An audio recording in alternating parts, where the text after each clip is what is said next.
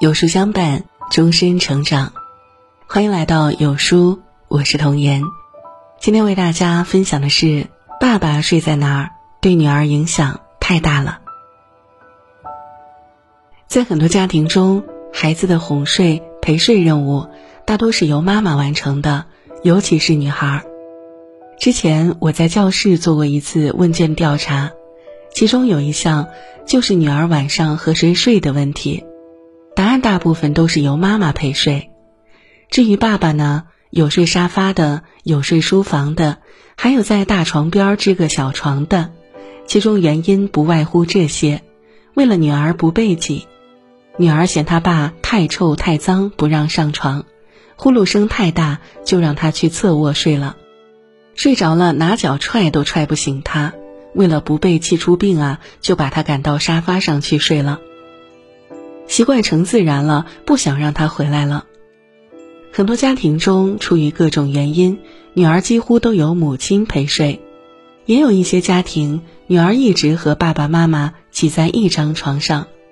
但无论哪种方式，其实都不是最正确的。因为爸爸睡在哪里，在女儿成长的不同阶段，有着不同的意义。三岁前，爸爸陪着女儿睡。儿童发展心理学提出，大多数婴儿到十八个月时已经形成了多重关系，也就是说，婴儿不仅可以和母亲形成依恋关系，和父亲也可以。三岁之前的孩子性别角色区分并不太大，这个阶段的女孩可以由爸爸陪着女儿入睡。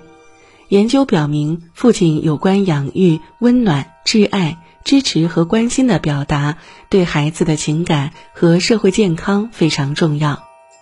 三岁前和爸爸一起睡的女孩更能获得来自男性的力量感和保护感，也容易建立起自信心和安全感。爸爸们在陪睡时也可以和女儿多做这三件事儿：一多玩一会儿。大量数据表明，父亲和母亲在跟孩子玩耍时的本质是不太相同的。妈妈更多的是躲猫猫类、语言类等传统的游戏，但爸爸更多的是一些和孩子进行身体性的追逐打闹的活动。如果能在睡前亲子时间，爸爸和女儿多玩闹一会儿，可以更多的激发女孩的勇气和胆量。二多聊一会儿。爸爸可以多鼓励女儿表达自己，比如在睡前聊天时，可以多鼓励女儿说一些自己的感受，多聊一些妈妈可能没有关注到的情绪，也可以从男性的角度给女儿一些赞美和肯定，给女儿充足的安全感，告诉她无论发生什么，爸爸都是她最强有力的后盾。三多看一会儿。有段时间，我因为有事儿，让孩子爸爸帮他读过一阵绘本，然后发现好处真的是太多了。我读绘本每次都一字不落，还总想从绘本中总结出些道理来。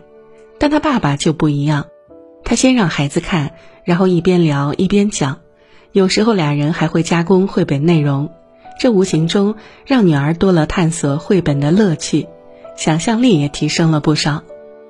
科学家曾做过实验，晚上临睡前是记忆的高峰期，睡前这段时间，爸爸给女儿强化什么，女儿就能得到什么样的成长。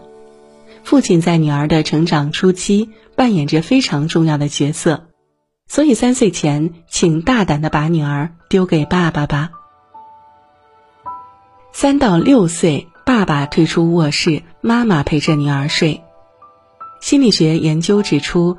由于大脑神经粗大、精细运动的发展、自我概念的萌发，儿童在三岁左右开始有性别意识。这个阶段的儿童会通过观察、触摸来了解自己和父母的不同，尤其是女孩对性别区别会更敏感。在女儿有了性别意识后，不太建议爸爸再继续陪着睡。之前网上有位妈妈晒出孩子爸爸和三个女儿同睡的照片，同睡的原因也很暖心。爸爸对三个女儿都很尽心，女儿们也很爱他，连睡觉都抱着爸爸，不愿意放手。可随着女儿长大，妈妈觉得小时候萌嘟嘟的小婴儿已经发育成小姑娘了，再和爸爸一起睡好像有些不太合适。儿大必母，女大必父，妈妈的担心非常正常。女孩有了性别意识后，确实不适合再和爸爸睡在一起。但是也有人提出质疑，那是他们的亲爸，亲密点儿怎么了？不要学了一点性教育就看什么都是龌龊思想。其实啊，这还真不是矫枉过正。我的一个家长和我聊过一件事儿。最近天太热，她老公和五岁多的女儿晚上经常光着膀子，只穿一条内裤就睡了。一直以来觉得女儿小又是亲爸，就没当回事儿。直到有一天，女儿的爷爷伯伯来家里，女儿换衣服时，直接当着他们的面就把上衣脱了。其实从两岁起，他就在给女儿做性教育了，可没想到平时教了那么多，关键时刻女儿全忘了。其实原因很简单，因为他女儿那段时间习惯了和爸爸那种坦然相见的方式，所以之前妈妈耳提面命的性别教育被完全弱化了。有句话说，永远不要忽视言传身教的重要性。你说了什么不重要，你做了什么才重要。再多的性教育也抵不上爸爸在日常生活中给女儿做好榜样。想让女儿分清楚性别界限，那爸爸就先守好界限。女儿和爸爸保持界限距离，并不是要把爸爸推到隔离带之外，而是在女儿有了性别意识，能到独立入睡的这段时间，根据每个家庭的具体情况，爸爸尽量不要和女儿过分亲密，陪睡的任务就多交给妈妈。女儿独立入睡后，爸爸要陪妈妈睡。发现一个有趣的现象，很多妈妈聊到和孩子爸爸分床睡的感受时，都会说一时分床一时爽，一直分床一直爽。还有人劝告，千万别和孩子爸分床睡，因为分床睡会上瘾的。还真是，孩他爸睡的地方永远泛着油光，枕巾找不到枕头，脚怎么洗都有臭味儿，鼾声能让雷公都汗颜。遇到这种情况，谁不想单独搂着软软糯糯的小棉袄去睡呢？让孩子爸爱去哪儿去哪儿。但感情这个东西，一开始是分床，慢慢就是分感情了。身体离得远了，心也容易离得远了。主持人张泉灵曾和老公约定，如果对方打呼噜晚回家，那就分房睡，其他时候一定要在一起睡。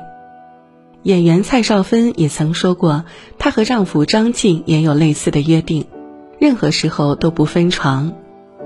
为何家会伤人中有句话：夫妻关系才是家中的 number one，孩子不该是你的最爱，夫妻关系才是家庭的核心。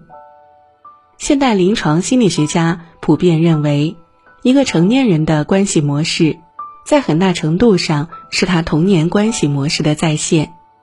当女儿可以独立入睡后，爸爸陪着妈妈睡，才能给女儿树立正确的婚姻观。